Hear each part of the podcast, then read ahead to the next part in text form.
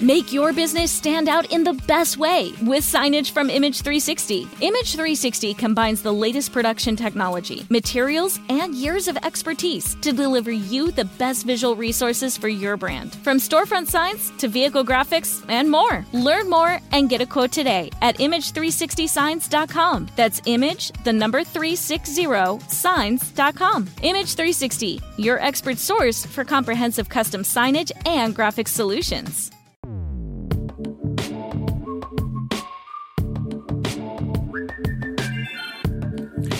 Saludos intrépidos. Este es el episodio 030 de un podcast donde tecnología aeronáutica y astronáutica se unen para disfrute de su autor, arroba 7 y espero que para el vuestro también. Si 4 kilobytes llevaron al hombre a la luna, imaginad lo que podemos hacer nosotros. Despeguemos. Y despego con una pequeña actualización de mi proyecto de simulador de vuelo en Arduino Ah, soy un visionario, soy consciente de eso, es lo que la gente está pidiendo, pero al menos yo me estoy entreteniendo mucho. Y, esta vez sí que ha habido avances. Por una parte, hemos tenido eh, entrega de hardware. Finalmente, después de un mes y pico, eh, desde que hice el pedido por AliExpress, llegó em, el Arduino Mega. Recordemos que un Arduino Mega básicamente, aunque tiene cambios, tiene más memoria y, para programas más complejos pues puede ser un, plus. Sobre todo el cambio básico que tiene con respecto a un Arduino 1 son los pins. El Arduino 1 tiene 20 pins entre entrada y salida que puedes programar no todos son iguales, algunos son de mm, algunos son de entrada analógica, otros son de salida digital, otros son de salida digital, pero que puedes emular una, una salida analógica, es decir, hay, hay 20 en total. y el, Arduino Mega pues tiene 54. Lo cual, si realmente eh, la cosa se complica y mi simulador necesita más de 54 pins para funcionar, entonces ya directamente me voy a un garaje y monto una empresa de ordenadores. Eh, no, debería ser así. Pero bueno, por esa parte ya he estado, lo he estado probando y ha, llegado correctamente, es decir, funciona, he podido cargar algún programa, se, se comunica con el ordenador, lo cual es lo más importante. Y luego, por, otra parte, tenemos novedades en el software. Y es porque he empezado a programar. Después de 20 años sin tocar código, he estado un poquito pues eh, creando la estructura de cómo debería funcionar. Soy bastante heterodoxo, luego de repente me meto ahí en una función y me pongo a hacer los cálculos, porque eh, de momento, entre todas las cosas que tiene que hacer, lo primero que tengo que diseñar es un poquito cómo se comporta un avión virtual. Ah, bueno, al fin y al cabo es un, un avión con las mismas leyes, ¿no? Con la sustentación, con el peso, con el arrastre y con el empuje, ¿no? Em, cómo sacar esos cálculos a raíz de las lecturas del joystick, eh, cómo guardarlos, cómo interpretarlos, cómo cambiar la velocidad cuando el avión empieza a subir, cómo incrementarla cuando baja, etcétera, etcétera. Eh, pues me está llevando un poquito de tiempo y, lo estoy disfrutando porque hace que la cabeza esté ahí pensando cómo reflejar en unas operaciones matemáticas sencillas, porque tiene que ser todo sencillo. De momento estoy trabajando solo con, números enteros. No me voy a meter a, a, trabajar con reales y con comas flotantes porque de momento creo que lo puedo solucionar de la forma más sencilla posible. Y porque además no tengo la, tengo la memoria muy limitada, no sé hasta qué punto llegará a complicarse. Bueno, pues eh, ya digo, al menos hay avances y, estoy disfrutando mucho de, Mm, ir dándole al código. y la plataforma de programación de Arduino, pues eh, es bastante cómoda, me está, me está gustando. Así que bueno, si en algún momento los, avances fructifican en algo que os pueda mostrar, buscaré la forma de mostrarlo.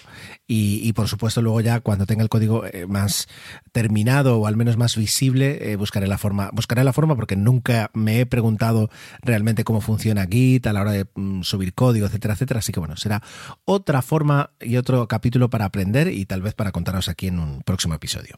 Ahora vamos a hablar de tecnología de otro tipo, de una mucho más sofisticada eh, que todos también conocemos. Venga, vayamos.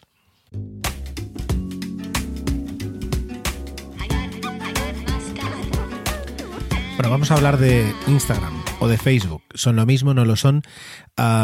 depende desde el punto de vista. Es decir, para los usuarios desde luego no lo es.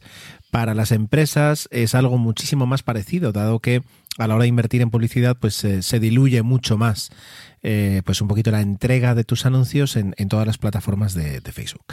Ah, sin duda alguna, Facebook, eh, Zuckerberg y, equipo tuvieron una visión muy clara de que Facebook se moría antes de que prácticamente nadie lo pudiera anticipar.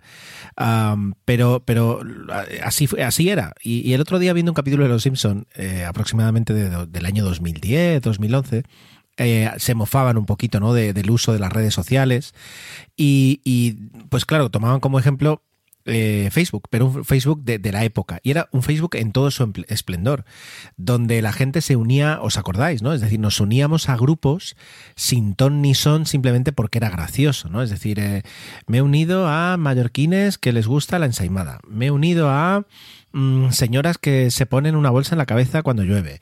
Eh, luego te mm, podías mm, empujar a otra persona, el famoso poke, ¿no? El, mm, avisar a alguien de algo con un, con un, gesto.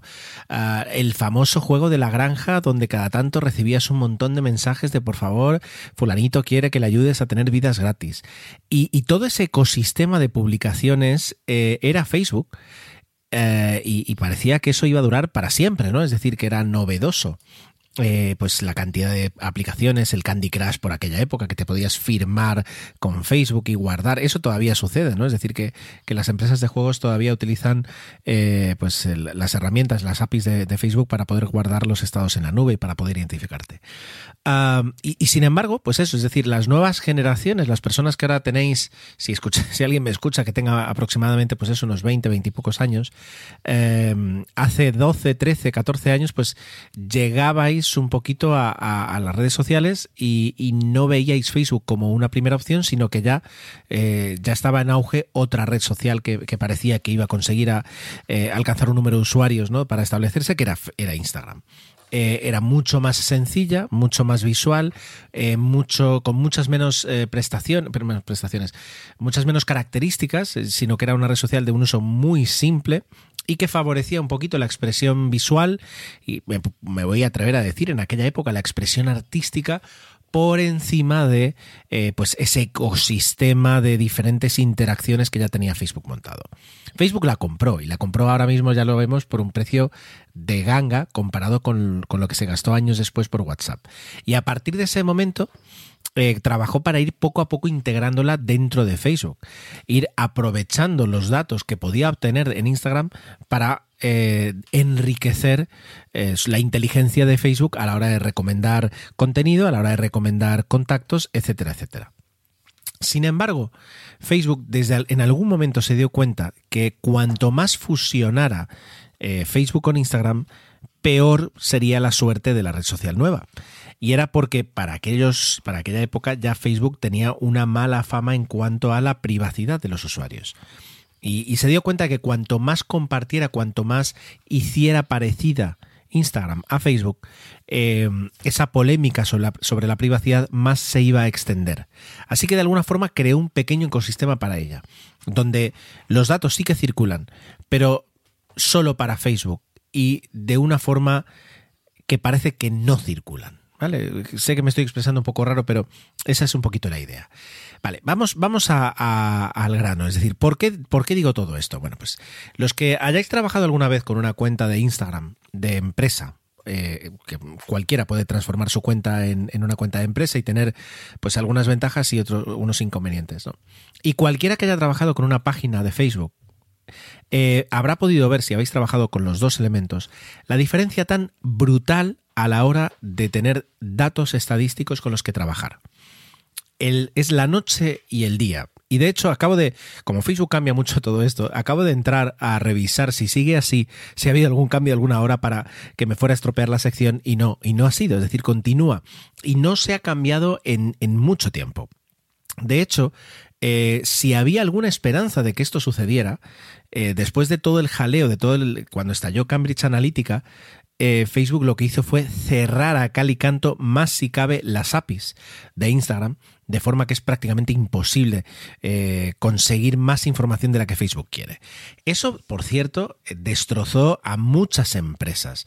Eh, muchas empresas habían, en pleno auge de Instagram, con unos crecimientos porcentuales casi casi de dos dígitos de mes a mes en, la base de usuarios de las cuentas de las empresas, eh, pues es decir, había una playa de, de operadores, de intermediarios que habían conseguido no hackear, pero utilizar de una manera poco apropiada las APIs que ofrecía Instagram para conseguir más datos de los que Facebook quería ofrecer de los usuarios de Instagram. Em, y la verdad es que las, las, técnicas, que eran un poquito una mezcla entre, entre ingeniería reversa e ingeniería social, eran muy avanzadas y te permitían tener unos datos brutales. Es decir, cuando Facebook, cuando Instagram ya no te dejaba eh, saber exactamente cuántos usuarios tenías de cada ciudad o de cada... Mm, sí, es decir, prácticamente de cada ciudad, esta gente conseguía sacarlo eh, en base a, bueno, no se dice en base, basándose en los likes que daban a tus publicaciones, mirar todos los perfiles de gente que había dado like a, tus publicaciones, fijarse en las últimas fotos que habían publicado y tomar la localización de las fotos que habían publicado, teniendo en cuenta que si eran unas cuantas y las últimas y coincidían, debían ser del área donde vivían. Y por tanto, haciendo todos esos cálculos, eran capaces de ofrecerte un dato que Instagram de por sí no te lo mostraba. ¿no? Es decir, en aquella época, por ejemplo. Pues toda esa pléyade, por no decir de las compañías que conseguían eh, contenido generado por usuarios y que permitían a, los, a las personas que manejaban esas plataformas escoger de una forma muy precisa de dónde querías recoger los, los contenidos. ¿no? Tú marcabas y decías, quiero fotos del Empire State Building. Entonces, toda la gente que había etiquetado, se había, digamos, sí, había etiquetado el Empire State Building o había marcado como ubicación el Empire State Building de Nueva York a la hora de subir una foto, pues tú eras capaz de coger esas imágenes, y eh, lanzarles un mensaje. Em, en lote a todos los usuarios, pedir los permisos, es decir, todo eso funcionaba con unas APIs que en el momento en el que Cambridge Analytica salta, eh, cierran a cal y canto y todas esas empresas se quedan pues eh, como, como en un balcón sin balcón. Alguien les retira el suelo y caen en picado.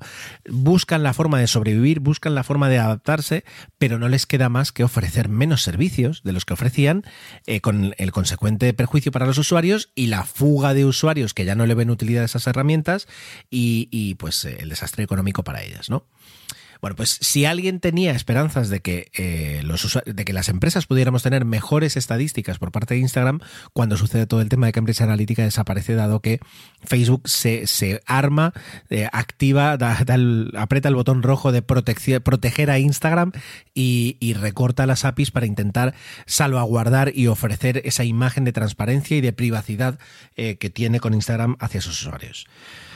entonces, ¿cuál es la realidad? La realidad es que a la hora de mirar las, las, estadísticas de una página de Facebook, tienes unos datos hiper mega detallados. Lo primero es que puedes recorrer semanas, días, meses de los últimos años. Llega un momento en que, por supuesto, los años eh, no, no, es que se reseten, pero dejan de estar accesibles, pero también porque las métricas llegan a cambiar tanto a lo largo del tiempo que dejan de ser válidas. Y a lo mejor un dato que estás viendo ahora como las reacciones que tiene una publicación de Facebook, cuando te vas muy atrás, pues no existen las reacciones, solo existía el like. Por tanto, ya no, ya no puedes seguir ofreciendo según qué estadísticas más atrás porque directamente no existen o, no se miden con la misma métrica y por tanto no son, no son válidas. ¿no?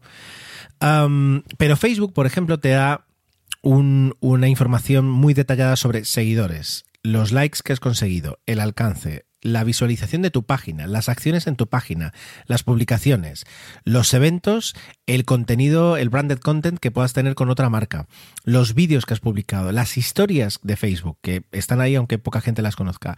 Luego la demografía de los usuarios, eh, una información básica sobre los mensajes que has recibido y si luego tienes además aplicaciones conectadas a su API, también información. Y es una información muy detallada. Por ejemplo, si te vas a la información del alcance de una página, eh, puedes seleccionar perfectamente el rango de fechas que tú quieres y te muestra el alcance de las publicaciones eh, combinado o discriminando solo orgánico o solo pagado. Te permite saber en concreto de esa página el alcance de las historias las recomendaciones que puedes haber recibido y luego a la hora de reacciones te permite saber entre reacciones, comentarios, compartidos, respuestas u otro tipo de interacción. Eh, dentro de las reacciones, es decir, te permite ver los likes, los love, los wow, los jaja, los tristes y los enfadados. Y luego, por supuesto, te permite ver la parte negativa, es decir, cuántos eh, escóndeme este contenido, repórtame como spam este contenido y los, los eh, unfollows, los unlikes, las bajas, digamos, de la página, eh, teniendo en cuenta un poquito todas las publicaciones a lo largo del rango de tiempo que tú hayas querido mostrar. Esto es solo la parte de alcance. Si así nos vamos a la parte de eh, page views, es decir, de visualizaciones de página, te permite ver dónde van cuando una persona entra en tu página de empresa. Es decir, tienes toda la información, cuál es la proveniencia, todo, todo, todo, todo eso está en Facebook. Y si alguien le da por error a exportar los datos, el CSV, bueno, creo que es un Excel lo que se baja, pero el Excel que se descarga, necesitas realmente consultar las páginas de ayuda de Facebook para entender las diferencias de la cantidad de información que te da. Y esa información es gratis y esa información está ahí para cualquier usuario de cualquier página comercial, digamos, que, se cree. ya no solo te permite montarte ahí un circo con Excel o con el programa que quieras para intentar analizar datos, sino que además eh, ofrece una API para conectarse, de forma que otras eh, aplicaciones que suelen ser de pago y no suelen ser baratas, eh, son capaces de extraer esos datos y ofrecerte un análisis en función de los parámetros que tú quieras o parámetros guardados. Aplicaciones hay mil que hacen eso, pero existe esa API para conectarse y decirle, venga, va, tráeme, tráeme datos y vamos a jugar, ¿no? brutal brutal. Para una persona que se dedica a las redes sociales, el conocer la audiencia y, mejor dicho, conocer el comportamiento de la audiencia sobre tu contenido es vital para saber eh, qué contenido ha funcionado, cuál tiene que mejorarse, para ah, poder hacer test A-B, para poder hacer otro tipo de test, para ah, jugar y, comprobar, para mil cosas. Entonces, eh, vamos a ver ahora de esta cantidad, de esta playa de datos, que por supuesto, ojo, para el anunciante, para la empresa, esos datos están agregados, tú no tienes ninguna información, no puedes saber absolutamente nada de nadie. Y, sí es verdad que es pues básicamente garante con la privacidad de cara a tu actividad de Facebook o a tu actividad de Facebook en la página de una empresa, esa empresa tiene muy poca información y lo que nunca va a tener va a ser tu perfil, a no ser que dejes un comentario o mandes un mensaje que ahí por supuesto sí. Vamos a ver qué es lo que tiene Instagram por otra parte, ¿no? Es decir, si entramos en Instagram y nos vamos a la parte de estadísticas, eh, que así lo llama, nos encontramos, vamos a ver aquí, estadísticas. Wow. Bueno, tiene una información general en cuanto a alcance e interacción y luego ya entra en dos bloques que, que tiene. Por una parte la audiencia y por otra parte el contenido. Cuando mm, marcas sobre la audiencia y quieres ver datos de audiencia, lo primero que a mí me sorprende y me sigue Be delighted this holiday season at Ice and Lights, the winter village at Cameron Run. Just minutes from Old Town Alexandria. Stroll through the park and enjoy winter photo ops, light displays, hot chocolate, and a warm treat. The winter village offers playtime for the entire family. Extend the magic of the holidays by visiting early, starting November 17th. Get your tickets now at CameronIceandLights.com. That's CameronIceandLights.com. How powerful is the Cox network? So powerful that one day the internet will let your doctor perform miracles from thousands of miles away. Connecting to remote operating room. Giving a whole new meaning to the term house call. Operation complete. The Cox network. With gig speeds everywhere, it's internet built for tomorrow, today. Cox, bringing us closer. In Cox serviceable areas, speeds vary and are not guaranteed. Cox terms apply, other restrictions may apply. Sorprendiendo es que Instagram te da dos opciones. ¿Quieres ver los datos de los últimos 7 días o los datos de los últimos 30? Y ahí se acaba todo. Si yo quiero ver la progresión que han tenido en interacción los usuarios de mi, de mi cuenta de Instagram en el último año, pues no lo puedo ver. Puedo ver la última semana, los últimos 30 días. Por supuesto, si alguien tiene pues el cuento de la vieja, de la abuela, eh, recoge los datos uno a uno, se los va apuntando en un cuaderno, los sube a un Excel y luego juega con ellos, pues, pues, pues, pues claro, vas a tener esos datos y vas a poder hacer algunas estadísticas decentes. Pero no son las que Instagram te ofrece de per se. Hay aplicaciones que también pueden hacer eso de una forma un poquito más, mm, porque ya digo, la API de Instagram no tiene nada que ver con la de Facebook, pueden hacer algunas cosas, pero no llegan a tanto. Entonces, bueno, ahí está el tema. dentro de la, audiencia, sí es verdad que te permite ver, saber cuáles son los lugares destacados, el intervalo de edad, el sexo y los momentos de mayor actividad. Perfecto. Pero no te da más. Esto es todo lo que sabes de tu audiencia dónde están en la mayoría, si son hombre o mujer, rango de edad y a partir de ese momento, poquito, muy, muy, muy poquito más. ¿Vale? si nos vamos a la parte de contenido, tenemos otro, otro frente, otra, otra capacidad de información, y te muestra las publicaciones y las historias y te da información sobre ellas. Pero ojo, si tú le dices quiero ver las historias de los últimos seis meses y ver cómo ha funcionado, no te va a ofrecer una sola gráfica con esa, con ese, con esa información. Ni siquiera te las va a ofrecer por orden. Lo cual ya roza aquí el, el, cachondeo. Tú le dices, mira, quiero ver del último mes, pues todas las publicaciones que yo he hecho, para ver un poquito cómo han funcionado.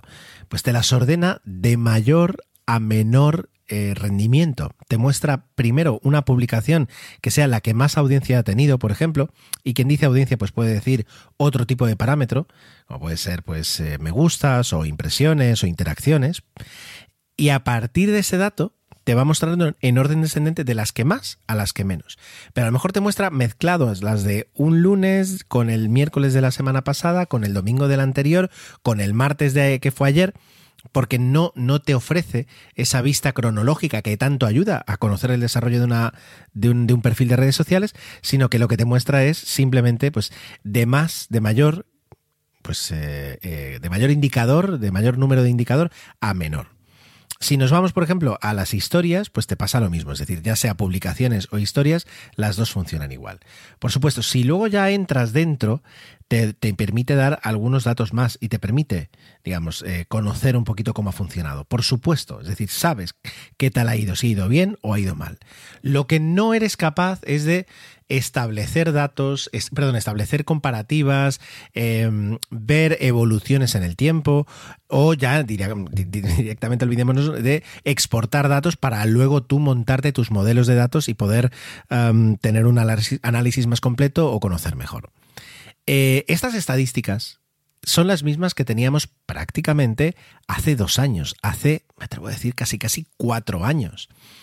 Eh, y las empresas siguen invirtiendo y siguen estando en Instagram y cada vez más. Y sin embargo, Facebook se niega a dar ningún dato más o, lo que tendría más sentido, a fusionar eh, de cara al análisis los datos de una página con los datos de la cuenta de Instagram que está relacionada. Sí lo están, muchas sí, otras no.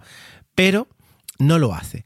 Y eso, la verdad es que para mí es un pequeño, un pequeño dilema del cual no tengo segura una respuesta. ¿Por qué es tan generoso en Facebook y tan eh, tacaño en Instagram a la hora de compartir los datos con las empresas? Ojo, no estoy diciendo en ningún momento que los datos que se comparten tengan algún viso de reventar mi abogacía por la, mi apoyo a la privacidad. Son datos de usuarios, no vas a ver un nombre, un apellido, uh, un dato étnico. Es decir, son datos que simplemente se agregan y se comparten. Pero en Facebook lo hacen muy bien y en Instagram lo hacen muy mal. ¿Será todo por proteger a la gallina de los huevos de oro? Puede ser. ¿Será porque a Facebook en el fondo le interesa tener a las empresas más ciegas, con menos visibilidad, de cara a que les sea más fácil plantear las campañas de, precios? Eh, las campañas de, social ads. Sí, aunque eh, por otra parte, eh, cuantos más datos das, mejor se puede segmentar, más éxito tiene una campaña y más quieres invertir. Sin embargo, mm, pues Facebook no lo considera así.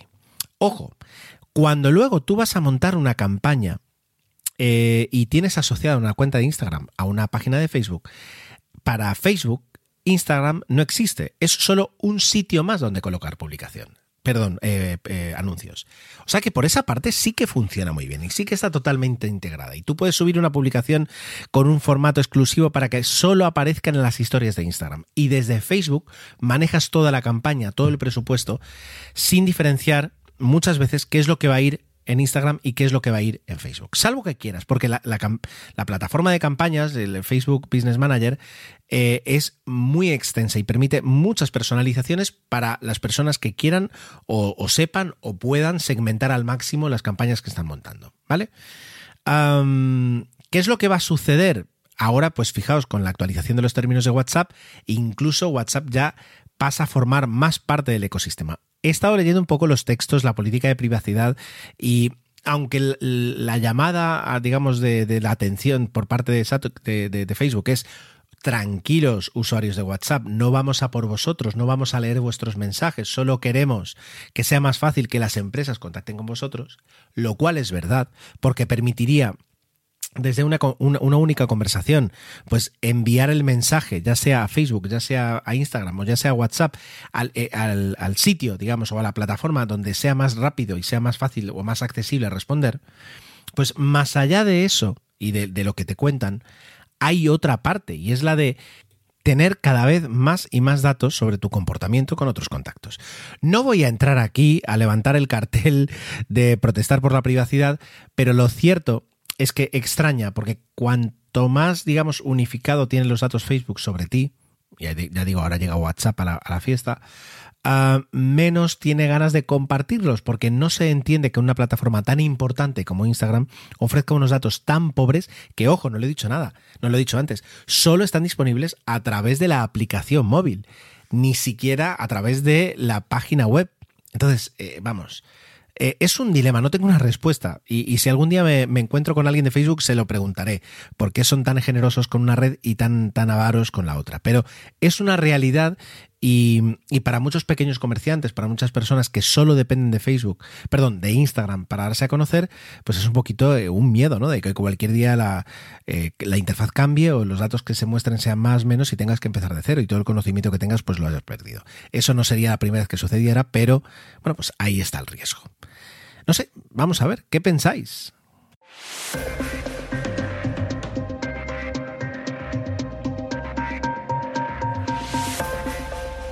Finalizamos la trilogía de cómo ser un buen comprador de billetes, cómo estar preparados para comenzar a, viajar y, que todo viaje empiece pues en una agencia de viajes o en una página web, ya sea de la compañía aérea con la que queramos volar o de una agencia de viajes también online, eh, pues cómo ser el mejor comprador posible y tener algunas ideas y unos conocimientos que a veces se nos pueden escapar o que simplemente a la hora de ponernos a buscar mmm, olvidamos o no recordamos, ¿vale? Vamos, vamos con un concepto y es el de eh, justamente una de las diferencias que había entre las compañías tradicionales y las compañías de, punto, de, low cost, y es el operar de punto a punto o el operar eh, con un billete, con un vuelo conexionado.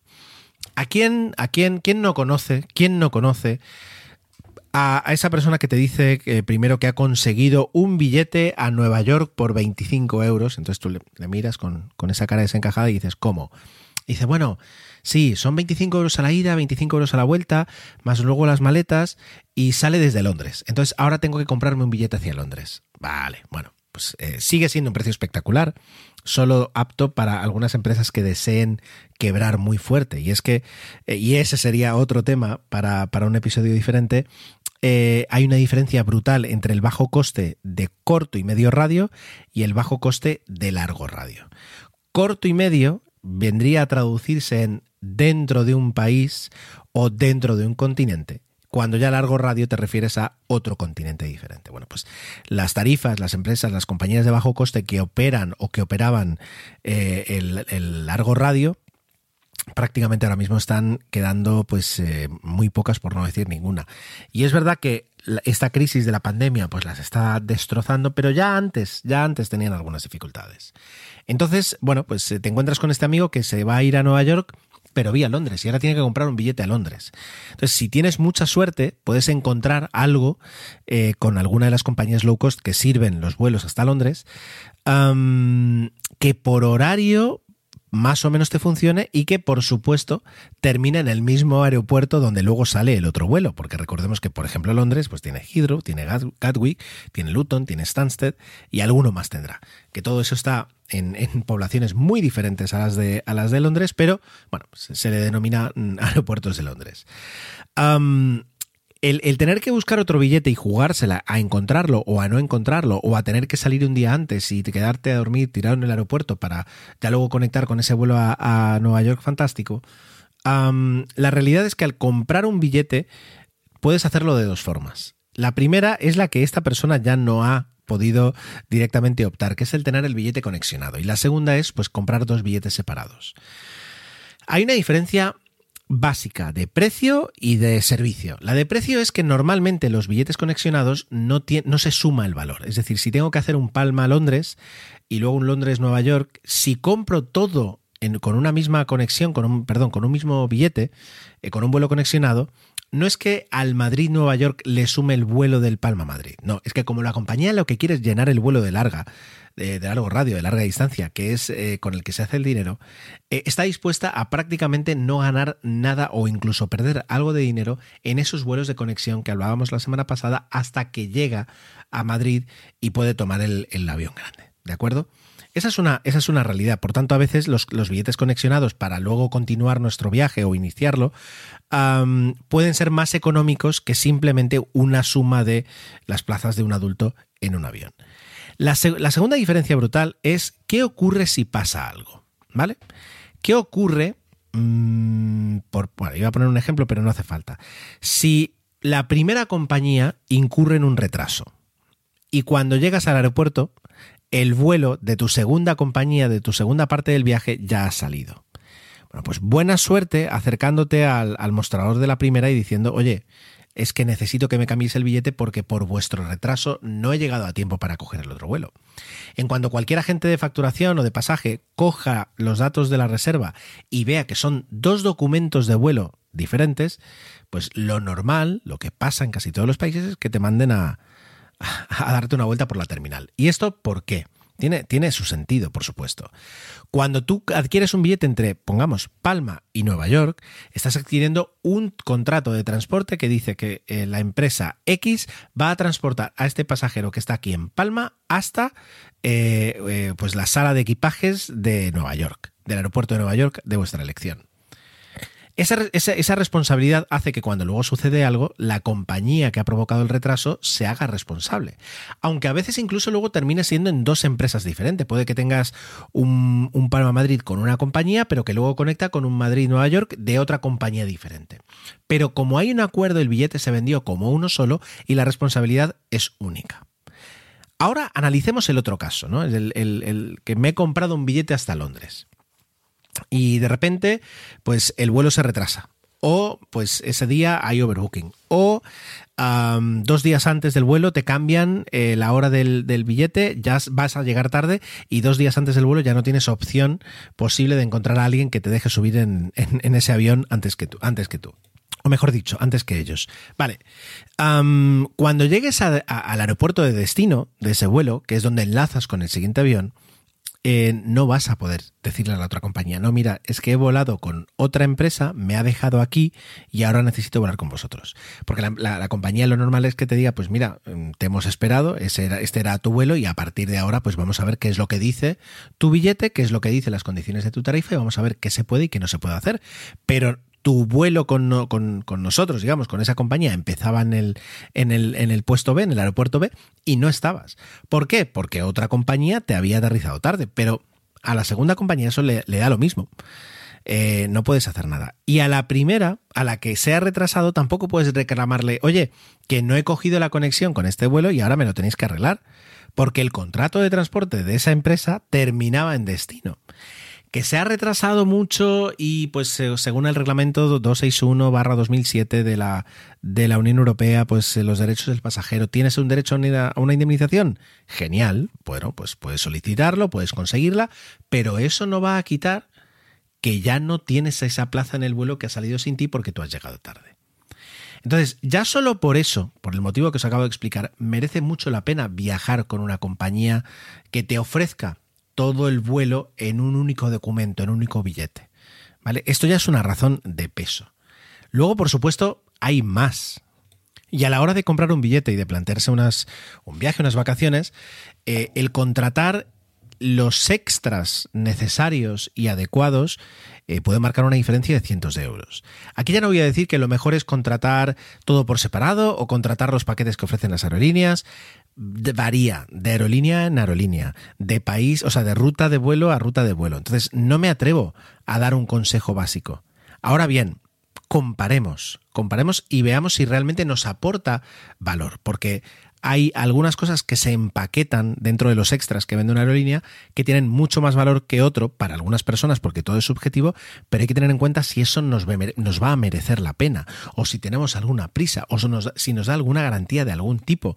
Todo eso eh, deberíamos revisarlo con calma a la hora de comprar un billete porque a veces ahí está el diablo, ahí está la diferencia entre perder y ganar dinero. Son un poco como las palomitas de los cines. Que según cuenta la leyenda, es donde realmente ganan dinero las, las salas, ¿no? Es decir, en, en, la parte de la cafetería y no tanto en la parte de las entradas. Eso es que hay que revisarlo bien. Y de entre todos los gastos extras que nosotros podemos modular un viaje, ¿no? Es decir, más maletas, menos maletas, acceso prioritario, acceso normal, eh, pues más espacio para las piernas a la hora de viajar. Todo eso es, configurable y es, está muy bien que se pueda configurar y que pueda permitir a las personas que le dan menos importancia a esos detalles, pues eh, viajar por un precio más, más barato y las personas que sí lo quieren. Taking charge of your future starts with taking the first steps. And saving up to $30 a month on Cox Internet with the Affordable Connectivity Program makes those steps easy to take. Whether they bring you to click upload on your first short film or join now for an online book club. Applying is easy. See if you qualify at cox.com slash ACP. Non-transferable one per household application and eligibility decisions are made by the FCC. Powerful is the Cox network? So powerful that one day the internet will let your doctor perform miracles from thousands of miles away. Connecting to remote operating room. Giving a whole new meaning to the term house call. Operation complete. The Cox network with gig speeds everywhere. It's internet built for tomorrow, today. Cox, bringing us closer. In Cox serviceable areas, speeds vary and are not guaranteed. Cox terms apply. Other restrictions may apply. Pues poder volar sin ningún problema dentro de un ambiente creado por, por las preferencias de vuelo que uno tenga. Pero de entre todos los extras hay uno que merece la pena hablar brevemente eh, en detalle, ¿no? Y es el seguro médico. Vale. ¿Qué no es el seguro médico o el seguro de asistencia? No es una garantía que te permita comprar con una tranquilidad absoluta con el planteamiento de si luego lo necesito, lo reembolso o lo cambio o mm, hago algo con él. Mm, eso no ex existe, pero, pero existe de otra forma. No hay un seguro que puedas contratar por si luego yo quiero hacer algo mm, y me apetece cancelarlo o me apetece cambiarlo de nombre y que viaje mi hermana. Todo eso no existe. Ya digo, en el fondo sí, y es lo que se llaman las tarifas plenas. Las compañías tienen unas tarifas muy caras, pero que a cambio ofrecen una máxima flexibilidad a los clientes y pueden cambiarlos, eh, cambiar los billetes para la fecha que sea, cambiar la ruta, cambiar el nombre, se puede hacer de todo. Eso sí tiene un precio muy alto. Y hay personas que confunden un seguro de viaje de asistencia médica o de un seguro de viaje con una garantía para poder hacer lo que quieran cuando quieran. Y eso está mal pensarlo porque no es así. Lo que hay que hacer a la hora de contratar un seguro, como es normal, es revisar el clausulado y ver realmente dónde nos está ayudando. Porque por la parte del viaje puede que sí tenga algunas coberturas, como por ejemplo si de repente te sale un examen oficial que no tenías la fecha a la hora de comprar el billete y puedes demostrarlo, pues te permite cambiar eh, la fecha del billete para una fecha futura, o si tienes una hospitalización de un familiar, o una muy curiosa, si se te inunda la casa y ya no tienes ganas o necesitas quedarte para arreglarlo y no quieres viajar, todo eso sí está cubierto. Pero está cubierto porque estadísticamente saben que es muy poco probable que te suceda y pueden proceder con, con cierta eh, calma a la hora de, de ofrecer eh, ese tipo de cobertura. ¿Tiene sentido? Tiene sentido. ¿Dónde hay una parte importante de esos seguros que para mí tienen mucha utilidad? En las coberturas médicas.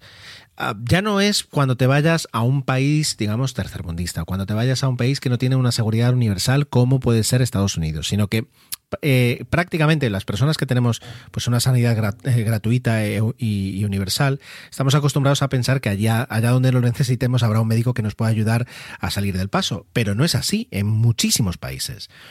Y aunque luego haya una forma de, eh, con un convenio, pues anular eh, los problemas que pueden conllevarte una factura médica en el extranjero, etcétera, etcétera, etcétera, aunque eso existe, muchas veces esa posteriori, la gestión que se realiza es a posteriori. Y eso provoca que, pues cuando estás en un momento vulnerable en, en una sala de urgencias eh, con, con, un procedimiento que se tiene que hacer para, para que te encuentres mejor, ah, tengas que estar pensando en ti mismo, ah, contigo mismo, si realmente lo que te van a hacer luego no va a tener unas consecuencias económicas que te van a perseguir durante años. Sin embargo, un seguro médico, y en eso la verdad es que están muy especializados, ah, en el momento en el que les llamas, se hacen cargo de la situación, te dicen lo que puedes hacer, lo que no puedes hacer, si lo que necesitan hacerte tiene un coste, em, cuánto te va a repercutir a ti, cuánto van a asumir ellos, y permiten tener una, una real, realmente una asistencia en viaje.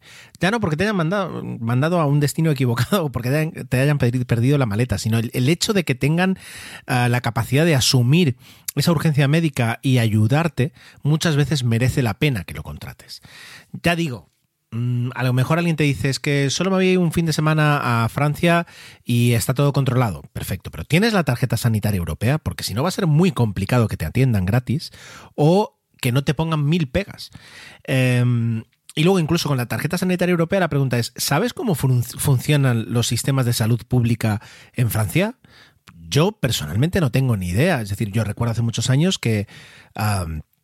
una, un, la familiar de una amiga tuvo una urgencia en, en Alemania y, pues lo que podíamos esperar que fuera gratuito no fue así tenía un coste asociado y empezaron a salir cuentas eh, de, de, de, a pagar y tú dices, pero si es Alemania, si tienen un sistema de salud universal, de acuerdo, pero no es lo mismo si, si eres una persona que vive allí, así eres una persona que simplemente está de paso, ¿no?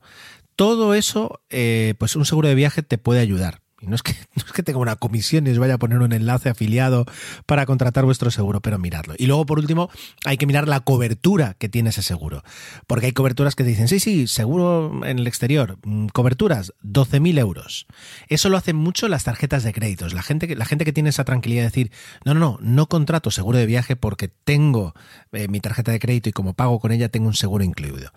Vale, tienes el seguro incluido y a lo mejor pues se te rompe eh, un diente y te, te, cubre pues una visita de urgencia al, al, dentista. Pero si tienes un problema gordo, ¿cuál es la, prima máxima con la, que, con la que puedes contar? Porque si son 12.000 euros, ya os te digo yo que, eh, pues qué sé, ¿qué te voy a decir? Un esguince de tobillo en Estados Unidos porque has pisado mal una acera, eh, pues dos horas de un par de pruebas y unas cuantas horas en urgencias, se te pueden ir por encima de los 20.000 euros. Y entonces de repente te encuentras con una deuda de 8.000 que no sabes ni, ni cómo te ha llegado. Tiene que tener una prima muy alta cuanto más alta mejor para tener esa tranquilidad, aunque luego, por supuesto, el coste del seguro sea mayor. Pero hay que tener en cuenta un poquito todo ahí, ¿vale? Intento daros algunas pistas, algunos consejos con los que sea más fácil comprar un billete y, y viajar. Por supuesto, sacarte la tarjeta de fidelización puede ser un plus si luego la vas a utilizar mucho, si no, no tiene por qué eh, darte, darte un plus. Eh, pero luego todos los sistemas de suscripción que, que os permite la página web, no, no, tanto a recibir una newsletter comercial, sino a recibir avisos de cambios, cancelaciones, retrasos, incidencias, etcétera, etcétera, pues eh, compartid los datos. Merece la pena poner el número de móvil. Y si luego me dan la paliza, bueno, como no marquéis lo de sí quiero recibir comunicaciones comerciales, no os van a molestar. Y sin embargo, todos esos datos... Eh, cuando estás en un aeropuerto te pueden, no digo salvar la vida, pero te pueden facilitar mucho las cosas. Yo recuerdo, y como anécdota y ya por cerrar, hace muchos años que estaba con un amigo en China, eh, esperando para tomar un vuelo entre Pekín y Shanghái, y por supuesto estaba absolutamente todo en chino. Y algo pasó, hubo un anuncio en megafonía y de repente vemos que todas las personas que estaban alrededor nuestra en la puerta de embarque se van a gritarle a la gente de puerta eh, algo, ¿no? Es decir, y nosotros vimos, bueno, esto suele significar algo negativo, pero no teníamos ni idea de lo, de lo que estaba pasando. Eh, nos acercamos y entre todos los gritos intentamos obtener una mínima respuesta en inglés y de alguna forma entendimos que el embarque se retrasaba, pero no teníamos ni idea de por qué, ni si al final iba a ser en otra puerta de embarque, si al final iba a ser con otro vuelo, no teníamos ni idea y poco a poco, pues esperando al final obtuvimos la respuesta. Que a lo mejor es a veces un poquito la respuesta a todo, esperar, pero yo me ponía muy nervioso y quería averiguarlo. Claro, esto fue hace muchos años y no existía prácticamente ni los smartphones, pero ahora con una aplicación que te vaya mandando notificaciones de cómo está tu vuelo, eh, es mucho más sencillo y mucho más fácil y te puede ahorrar dolores de cabeza. Así que suscribiros, no tengáis miedo en dar los datos, porque las aerolíneas no, más allá de poneros los dientes largos con ofertas, tampoco van a hacer mucho más. Es decir, no tienen ese, ese gen maléfico para la publicidad, a lo mejor para otras cosas sí. Y no quiero alargarlo más. Eh, si tenéis alguna duda, si queréis conocer algunas cosas más, pues bueno, pues mira, la, experiencia de tantos años trabajando en una compañía aérea me puede ayudar a dar el punto de vista que, se comentan con los compañeros o que aprendes a lo largo de los años y, y, puede ser interesante para todos. Así que bueno, por supuesto, queda, queda vuestro feedback para, para que comentéis y preguntéis y opinéis y critiquéis.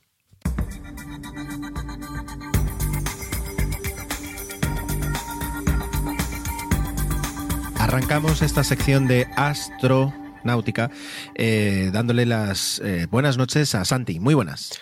Muy buenas, Ger. ¿Cómo estamos? Muy bien, contento de poder charlar un ratito contigo y de, un, de uno de nuestros temas, uno de nuestros temas preferidos, ¿verdad? Mm. Hoy hoy saltamos, ¿no? Es decir, habitualmente, bueno, no habitualmente, pero sí, la mayoría de las veces eh, estamos en la costa este de Estados Unidos, costa oeste, con un poquito de suerte en, en Texas, eh, en, en, Boca Chica. Boca Chica. que es eh, donde, donde podríamos comprarnos un apartamento si tuviéramos mucho dinero, porque las vistas a lo mejor no son tan espectaculares, pero sí que tienes vistas directas al complejo de lanzamiento de SpaceX lo cual es, es eh, ahora mismo muy interesante. Pero hoy a la futura Starbase. Exacto. Hoy, hoy nos alejamos eh, y nos vamos, ¿cómo es? A la estepa kazaja. ¿verdad? Kazaja, sí señor, nos alejamos muchísimo, nos alejamos, eh, pues eso, física y también, pues en años, porque vamos a volver, exactamente, vamos a volver a los años 50, pues, solo un ratito, ¿eh? no os preocupéis.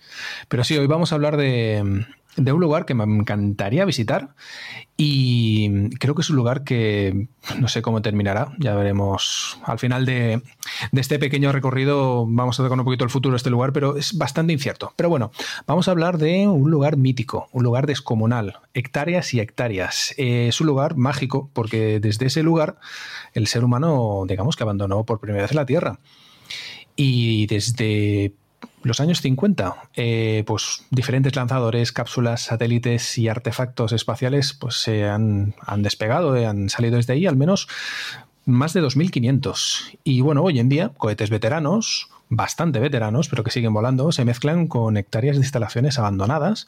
Y una cosa bastante curiosa, con rituales que no han cambiado nada. Y son rituales que rigen los lanzamientos. Y estamos hablando de Baikonur, del cosmódromo de Baikonur es, eh, para los que no todavía no lo sepáis, es el, el, la base de lanzamiento principal, prácticamente única, pero vamos a dejarlo en principal porque nunca se sabe. Sí, déjalo en principal, sí. Principal sí. Eh, de todos los cohetes, de, lo, de, de, de, todo el programa espacial, de lo que fue en su momento la Unión Soviética y luego después de, de Rusia. Por tanto, uh -huh. cada vez que vemos una noticia, cada vez que vemos una cápsula Soyuz, un, una cápsula Progress eh, despegar para llegar a la Estación Espacial Internacional, siempre eh, se despegan desde Baikonur. Lanzamientos como, bueno, como justamente el de los, el, el que, el que pues se va a producir dentro de muy poco, con. Sí, con, mañana creo con un número elevado de satélites que ponen en órbita, pues todo, todo, es decir, es, es Baikonur. Y Baikonur, como decía Santi, está relacionado muy estrechamente con, es, es, es el, el, cabo cañaveral eh, ruso, permitidme la comparación. Sí, eh, es la mejor analogía, sí, sí. Desde luego. Y eh, pues es, es, un sitio que tiene mucho, mucha historia y mucha solera en sí. Es decir, es, resuelve una duda, Santi. Es decir, ¿no, ¿Baikonur es, es eh, a lo que se le llama la ciudad de las estrellas? No, no, Star City está en Moscú, está en las afueras. Vendría a ser ah, vale. el, el, análogo de Star City sería, sería el Centro Espacial Johnson de, de Houston. Es vale. donde se preparan, donde tienen, digamos, eh, pues eso, la comunicaciones, donde están las salas de control y tal. Pero no, no, Baikonur simplemente es eso, es el cabo cañaveral ruso. De acuerdo, de acuerdo. Pues cuéntanos, Vale, eh, bueno, antes de nada, y como lo has mencionado tú, eh, Baikonur no es que sea el único centro de, lanzamiento, porque también tienen Vostochny, que está um, en Siberia, y digamos que se va, le va a tomar el relevo a Baikonur, pero bueno, es un poquito complicado, más que nada por su ubicación, pero bueno, Baikonur, eso. Eh, ¿Qué es Baikonur? ¿Cómo es Baikonur? Pues mira, está muy lejos de Moscú, está a 2.500 kilómetros de Moscú, como decíamos antes, en plena estepa kazaja. Ahí los inviernos son brutales y los veranos no se quedan cortos. Claro, imaginaros eh, operar operar en condiciones de, pues eso, de, lo que hacen los cohetes, ¿eh? que están tanto tiempo fuera, que tienen que prepararlos, todo esto. Imaginaos los trabajadores lo bien que lo pasan. Las instalaciones tienen una curiosa forma de Y y digamos que siguen una vía férrea y una carretera que comunican el centro espacial con la ciudad de Baikonur, que es la que está al sur, que por cierto significa tierras fértiles en kazajo. Toma ya. Em, la primera plataforma, la número uno, que por cierto se llama Gagarin, imaginaos por qué. Em, desde ahí, ¿de qué despegó? Pues el Sputnik, Laika, las cápsulas Vostok, con Gagarin, Tereskova, Leonov, etc. Eh, los mejores años de la carrera espacial rusa empezaron ahí, en la plataforma número uno. Eh, más adelante, a finales de los 60, se construyeron más plataformas, por ejemplo, las gemelas del Área 110, que es desde donde se lanzaba o se pretendía lanzar el cohete lunar N1, que también nos contaste tú hace ya unos, unos episodios. Sí, unos meses ya. Sí, y nada, tras cuatro lanzamientos fallidos se canceló el programa y esas instalaciones quedaron paradas, que no abandonadas, porque luego se reformaron para la lanzadera Buran y el cohete Energía en los años 80, que también lo comentamos aquí. Nada, llegaron a volar, sí, llegaron a hacer un salto cada uno, por decirlo de alguna manera, primero la Buran y luego, bueno, primero el, el eh, Energía, solo con una carga, y luego elaboran, pero al final se terminó el chollo de la URSS y nada, eh, quedó todo eso abandonado.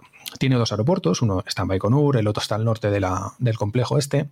Tiene algún que otro hotel por ahí, no, no sabría decir cuántos, pero tiene alguno que otro alojamiento para visitas y, para astronautas. Y bueno, 470 kilómetros de vía férrea, 1200 kilómetros de carretera, 360 kilómetros. Bueno, una barbaridad. Es un pequeño país en miniatura. Em, rituales que eso sí que lo comentaba antes. Em, es algo bastante curioso, porque esto nos lleva al principio de la, de la cosmonáutica, cosa que no se ve tan. no se ven estos rituales eh, en otra zona que no sea Baikonur. Yo, por ejemplo, dime. Ahí me, permito, te permito, o sea, quiero decir, me permito decir que eh, en plena edad soviética, es decir, si, si los estadounidenses eh, rezaban e iban a misa, pues en la Unión Soviética, donde eso pues, no era tan sencillo. No estaba eh, bien visto en esa época. adoptaban otro tipo, de, otro tipo de creencia, que son las supersticiones. Y las supersticiones muchas veces llevaban a, crear esos rituales que nadie, como también el hecho de que no estuviera la prensa constantemente encima y que fue, digamos, el programa espacial fuera tan transparente, a, mantener cierto tipo, cierto tipo de, rituales que de otra forma hubiera sido más complicado explicar a la población. es que hay algunos rituales que son bastante complicados de explicar. Por ejemplo, a ver, de los que he podido encontrar, em, como si se tratase de una boda, los cosmonautas no pueden ver el cohete antes del lanzamiento. Dicen que da mala suerte.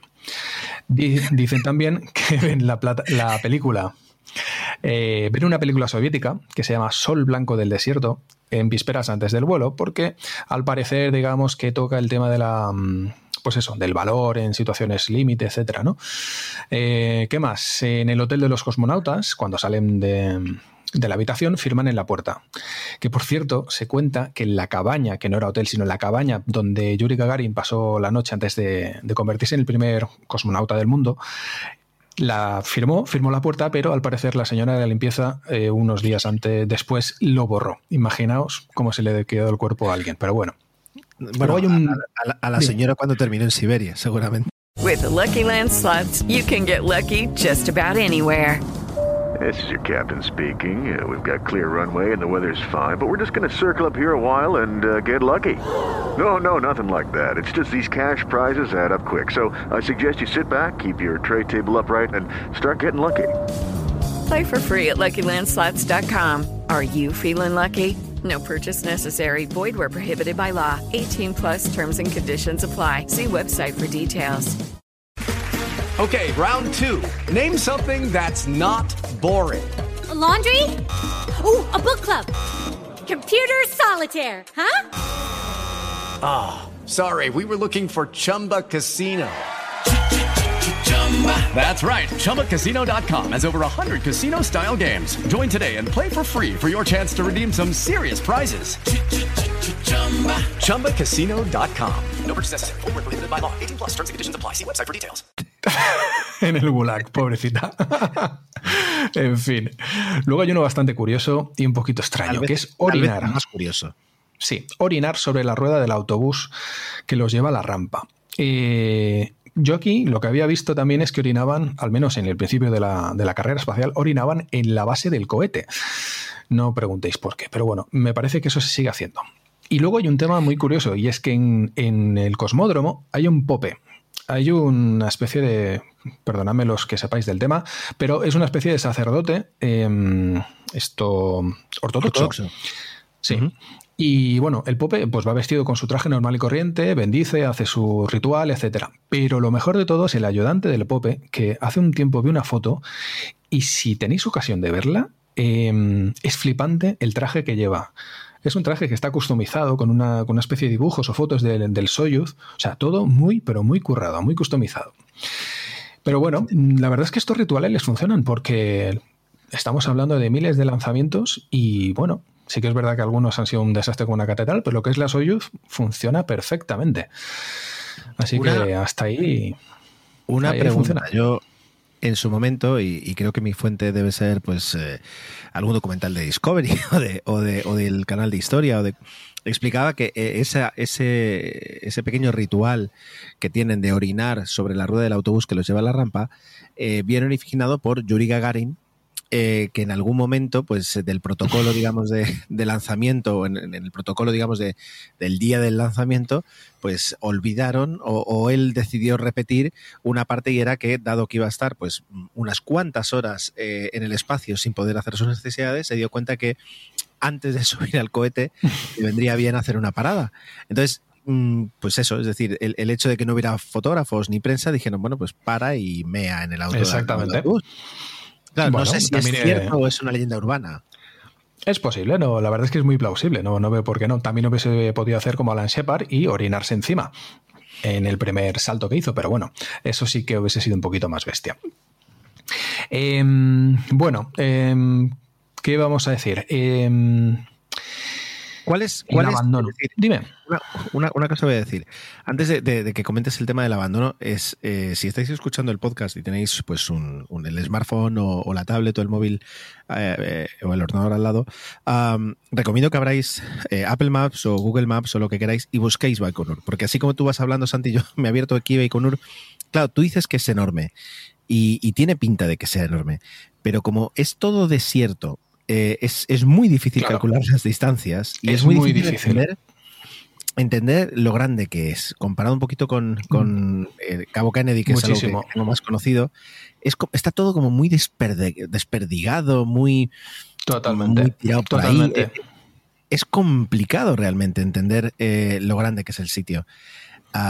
y, ya digo, hay un montón de instalaciones que, que no entiendes muy bien por qué está. Eh, el, hecho de que esté en plena. Eh, y esto, explícamelo, porfia. El hecho de que esté en plena eh, estepa, entiendo que tiene una utilidad a la hora de poder lanzar los cohetes con cierta tranquilidad. Sí, tiene varias utilidades. Eh, originalmente lo que quisieron fue llevarlo a un sitio donde nadie les viese, nadie, ni siquiera los propios rusos.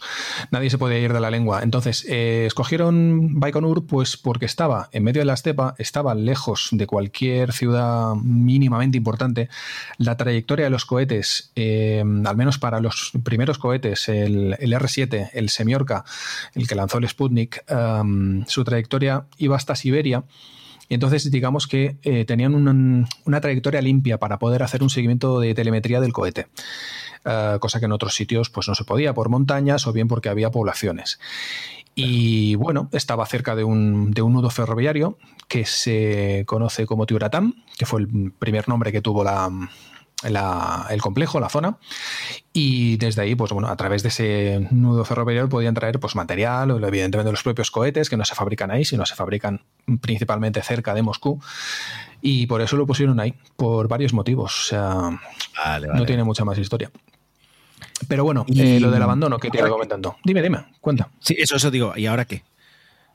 Vale, pues ahora que ese es el tema. Em, el tema es que es un complejo industrial brutal como tú comentabas, eh, mirarlo a través de Google Maps, yo lo he hecho muchísimas veces y me alucina la cantidad de espacio abandonado que hay, que ves que perfectamente que esos edificios ya no tienen ninguna utilidad y está todo por ahí que se está pudriendo.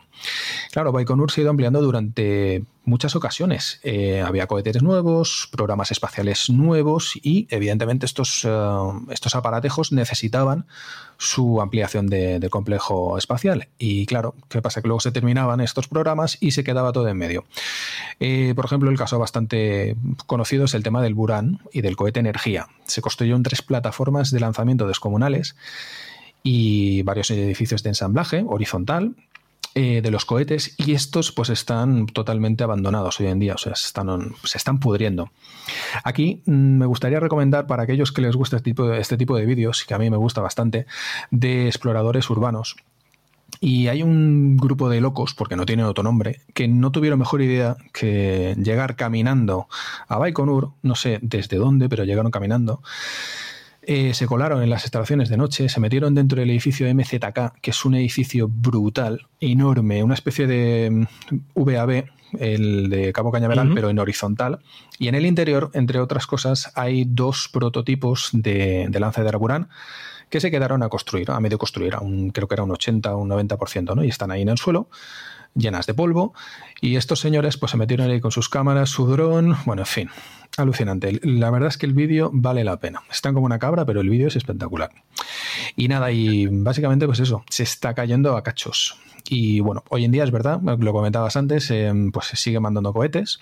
El Soyuz con su cápsula también se, se lanzan naves Progress de abastecimiento, satélites, como el que comentabas que en teoría se lanzará mañana, con un Soyuz también. Y bueno, pues tiene una cierta actividad, pero el futuro es muy incierto. Y es que desde que se desintegró la URSS en el 91, el cosmódromo, el cosmódromo quedó dentro de territorio de Kazajstán. Y claro, Rusia, ¿qué hace? Le paga un alquiler anual. No sé en cuántos millones de rublos, pero le paga una pasta. Y tienen contrato hasta el año 2050. Y claro, esto le limita bastante todo. O sea, ¿para qué vas a invertir ahí si sabes que tienes contrato hasta 2050? Te sale muy caro. El presupuesto de Roscosmos ya no es el que era, pues eso, en tiempos de, la Unión Soviética. Así que nada, pinta todo que van a terminar en Vostochny, que bueno, al parecer está ya terminado y de hecho se han lanzado ya varios cohetes y tal. Y yo creo que terminarán ahí. Lo que pasa es que ese lugar está muy remoto. Si la estepa kazaja está lejos, mm, Siberia eh, pero ya no Siberia, sino es que Siberia a la altura de China. O sea, no puede estar más al este. Pues desde ahí tienen una base para lanzar, para lanzar cohetes. O sea que seguramente terminarán ahí. Y nada, por último, y antes de que se me olvide, para todos los que estéis interesados en este, en este mundillo de, Baikonur, me gustaría recomendar eh, los diarios de Baikonur, que es eh, bueno, parte del blog de Eureka, de Daniel Marín, que es espectacular es espectacular. Sí, ahí podéis ver fotos, comentarios de primera mano, que él estuvo ahí a finales de, bueno, creo que por ahí de 2013. Y bueno, es una, es una pasada este señor, la cantidad de conocimientos que tiene de, de Baikonur, de la astronáutica en general. Bueno, es una biblioteca con patas, impresionante. Qué bien, qué bien. Muy bien, pues em, es interesante porque nos, centramos muchas veces, eh, lo hemos dicho, ¿no? Un poquito, y, y, es quien más fama tiene pues en Estados Unidos y en sus avances, pero, pero Rusia está ahí, Rusia siempre ha estado ahí. Eh, de hecho, dentro de poco se espera que eh, desde Baikonur lancen una nueva, eh, ¿cómo se dice? Un nuevo módulo para, para la Estación Espacial Internacional. Sí, señor. un módulo que además creo que lleva casi 20 años esperando para, para ser lanzado. y tienen sus propias. Algún día podemos hablar un poquito de los planes de futuro rusos, ¿no? Es decir, los rusos y chinos, que parece que se han dado la mano. Sí, es decir, para la cápsula nueva, la cápsula nueva que creo que tiene un nombre así como Federación o algo así. Federacia. Em, es una cápsula nueva que tiene que sustituir a la, a la Soyuz, eh, porque recordemos que la Soyuz lleva, dando vueltas desde, literalmente desde 1961 prácticamente. Eh, bueno, no, desde 61, pero, pero desde el 66, del 66, si no voy mal. Y es una cápsula que, bueno, que es, que es muy divertida y muy... Sí, sí, es una fiesta, sí, sí. Es, una fiesta. Hay mucho eh, espacio. la semana pasada hablaba yo del, del Neutrón de, de, Rocket Lab y cuando le explico, bueno, es decir, hablaban un poquito de, que no tiene la capacidad de, empuje, de, levantar eh, las cápsulas, ni la, ni la Dragon ni la Starliner. Claro, cosas que son bastante poco probables porque la Dragon es de SpaceX y sería raro que la lanzara otro cohete que no fuera el Falcon bastante, 9. Bastante raro. Sobre todo teniendo en cuenta que la propiedad de la cápsula no es de la NASA, sino es de SpaceX. Exacto. Y eh, la Starliner, eh, pues siendo de Boeing y Boeing eh, teniendo el 50% de, de, de, ULA, de United Launch, Launch, Alliance, es raro que no la lance un, un, Atlas 5 o, llegado el caso, un Vulcan, ¿no? Es decir, Exacto. Entonces decían, bueno, ni, ni, ni, la, ni, el cohete puede con la cápsula, ni la cápsula va a poder con el cohete, porque entonces no, no hay sentido. Pero um, Peter Beck, el, el CEO de, de, Rocket Lab, dejaba caer, y, y, no sé hasta qué punto tiene sentido, pero dejaba caer como diciendo, bueno, eh, la Soyuz sí que pesa 8 toneladas. La Soyuz, o sea, es decir, el, el neutrón, dice, podría poner en órbita una Soyuz. Y claro, eh, por una parte dice, bueno, que es eso que puede significar dos cosas. O que Rocket Lab explica que sí existen cápsulas espaciales más ligeras que la Starliner y que la, y que la Vulca y que la Dragon que podrían ponerse en órbita con un neutrón. Eh, y por tanto, Rocket Lab el, el día de mañana podría ponerse a desarrollar una cápsula, lo cual es un poco improbable, porque es, es un coste eh, espectacular, brutal, si solo te vas a dedicar al sector privado. Es decir, porque sí. tanto, Boeing como, tanto Boeing como SpaceX es decir, han desarrollado esas cápsulas porque tenían el contrato de la NASA detrás, de alguna forma respaldando la, la financiación. Pero si solo sales, sales tú al, al, al mercado privado, no tiene sentido. Y si no van a desarrollar una, bueno, pues eh, el, el, hecho de que mencione, es decir, sí que veo más a los rusos vendiéndoles eh, cápsulas a, a, a, Rocket Lab para los que planos en órbita. Bueno, sí, sí, o la licencia de fabricación o, o, algún tipo de cooperación. Aunque por otra parte, teniendo en cuenta que Rocket Lab es una empresa que, aunque era neozelandesa, ha habido una, unas cuantas rondas de inversiones y ahora mismo es, es estadounidense y dentro de poco va a salir a, a bolsa y será digamos, de capital público, pero, pero con sede estadounidense, que pues es entonces, requisito olvídate. indispensable mm. para poder eh, tener todos los contratos que, que está recibiendo eh, públicos de, de, la NASA y del ejército, va a ser muy complicado. Pero bueno, es decir, eh, ahí está un poquito, es decir, eh, cómo, cómo, los rusos desde hace 60 años, literalmente, bueno, 60, 50 y pico de años, tienen resuelto lo de colocar a tres hombres eh, en, en órbita y a mí yo sigo diciendo que me parece alucinante y, y que nunca, eh, o sea, que la Soyuz no tiene el crédito que, que, se merece. No, no, la verdad es que no, pero al menos por estos lares. Yo quiero pensar que, que, un poquito más cerca de la zona de influencia rusa sí que tendrá un poquito más de, de reconocimiento social, pero aquí no. Aquí es nada, hablar, hablar de un camión, sí. poco más. Sería interesante, y, y, nunca lo sabremos, es decir, preguntarle a, a astronautas, a personas que, que, han viajado en la Soyuz, pero que no son que no son rusos, pero bueno, soviéticos de nacimiento, eh, ¿qué opinión les merece el hecho de, de, haber tenido que pasar pues, varios meses de entrenamiento, un cursito ahí acelerado de ruso para entender un poquito lo que dice la cápsula, y, y como tecnología, cómo, cómo se han sentido a bordo de un cohete como la Soyuz? Me parece que tienen buen. A ver, es duro para ellos, bastante duro por todo lo que implica lo que has comentado, pero yo creo que de lo que es la cápsula le tienen, le tienen cariño, porque es, es fiable, es fiable, es tecnología fiable. O sea, desde el momento que la arrancas con un palo, es brutal. Brutal. Vamos a decir que no es que sea un palo, es una especie No, perdón, de... es, una, es un alargador de mano, es que es una pasada. Es, en fin. es, es muy. Es, quiero decir, no hay nada más ruso que a la pregunta. ¿Y cómo va a llegar el cosmonauta al panel si no si llega está pegado? Si está pegado porque está sometido a 5Gs. Pues muy fácil. Pues la respuesta ¿Con un palo? Es, con un palo. Es decir, no, no, es así. O sea, no te compliques la vida. Es perfecto, es sencillo. Totalmente. Pero bueno, no vamos a desmerecerla. Oye, voy a buscar, voy a buscar en Amazon a ver si venden ese palo. Es decir, el, el so, lo voy a buscar qué? como Soyuz Stick. Porque me parece que sería muy interesante. Es decir, tener como claro. Soyuz Stick. No lo voy a buscar, lo voy a buscar. Bueno, pues eh, mientras me quedo yo aquí haciendo mis investigaciones eh, rusas, no, no me aparece nada. Um, te voy a agradecer el tiempo que le has dedicado a, a preparar todo, todo el tema de ha la sido un placer. Ha sido un placer y lo sabes. Y gracias por estar aquí. Nos escuchamos dentro de dos semanas. Hasta la próxima, Ger. Un fuerte abrazo.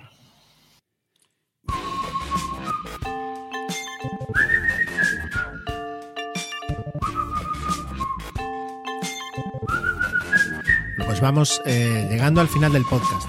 La verdad es que esta semana tampoco ha habido muchos comentarios y creo que los voy a juntar finalmente la semana que viene para sacarlos todos, haya mucho, pocos, pero ahora lo mismo, es decir, para crear esa, esa sección tan bonita en la que vamos un poquito, voy respondiendo a todo lo que habéis podido comentar durante las últimas semanas, pero hay algo que no podía dejar, eh, que no podía demorar más. Eh, en parte lo, estáis escuchando ahora mismo, porque si os fijáis es la música del podcast la, que más utilizo, la sintonía que más utilizo, eh, con un estilo totalmente renovado y con un estilo mucho más interesante.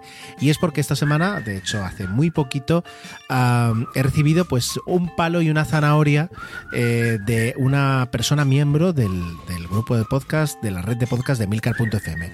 No es otro, que Nathan de Swiss Spain, eh, que de alguna forma me venía a decir que qué es esto de que en los últimos podcasts comente, ay, bueno, la música no me gusta, pero bueno, y se me ha cortado y lo hago en silencio, eh, que me estoy que me estoy dejando ahí llevar, que está bajando la calidad por la parte por la parte musical del podcast, tiene toda la razón del mundo y me ha venido muy bien para de repente ponerme firme eh, y a su vez él me ha ofrecido su ayuda totalmente, bueno, no me ha dicho si era desinteresada, esperemos que sí.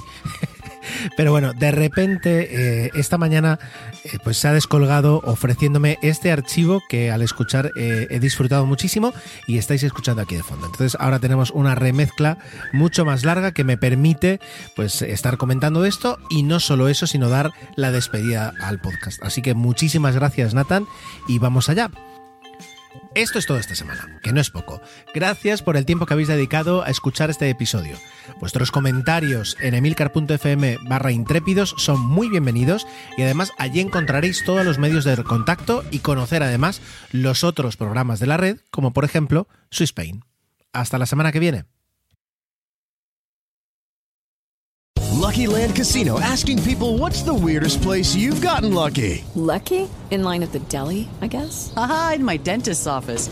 More than once, actually. Do I have to say? Yes, you do. In the car before my kids' PTA meeting. Really? Yes. Excuse me, what's the weirdest place you've gotten lucky? I never win and tell. Well, there you have it. You can get lucky anywhere playing at LuckyLandSlots.com. Play for free right now. Are you feeling lucky? No purchase necessary. Void where prohibited by law. 18 plus. Terms and conditions apply. See website for details.